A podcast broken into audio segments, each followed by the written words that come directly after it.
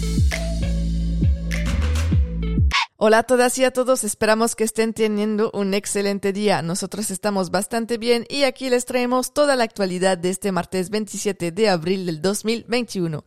La justicia abrió una investigación por poner en peligro la vida de otros y participación en reunión de más de seis personas en la vía pública o en lugar abierto al público dos días después de la celebración en el parque de Butte-Chaumont. Asociaciones y la Liga de Ciclismo envían una carta a Emmanuel Macron en donde expresan la situación de desesperante en la que se encuentra sumido el ciclismo este año. Los autores de esta carta lamentan el repentino final de las competiciones profesionales en Francia desde mediados de marzo, mientras que nuestros vecinos europeos no han renunciado a dichas competiciones. En una entrevista a vísperas de la ida de las semifinales de la Liga de Campeones contra el Manchester City en el Parc de France, Neymar aseguró que la extensión de su contrato pronto será oficial y que ya casi todo está arreglado. Mientras los bares y restaurantes cerrados durante meses en París se ven debilitados por la crisis sanitaria, el Ayuntamiento de París ha decidido cobrar una tarifa a los propietarios que deseen ampliar sus terrazas. A partir de julio, la capital aplicará un nuevo reglamento de terrazas.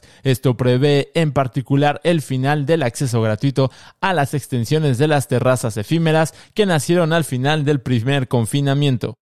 Pese a la crisis del COVID, el número de solicitantes de empleo de categoría A registrados en Pôle emploi en Francia bajó de 0.4% durante el primer trimestre del año para situarse en 3.800.000, según las cifras publicadas el martes 27 de abril. A lo largo del año, esta cifra ha aumentado un 6.3%. Y bueno, hasta aquí las noticias de este martes 27 de abril. Recuerden que tenemos el Prime que salió el día de ayer en YouTube y también tenemos bastante contenido si desean seguir seguirnos por allá. Nosotros nos vemos mañana. Que tengan una excelente tarde.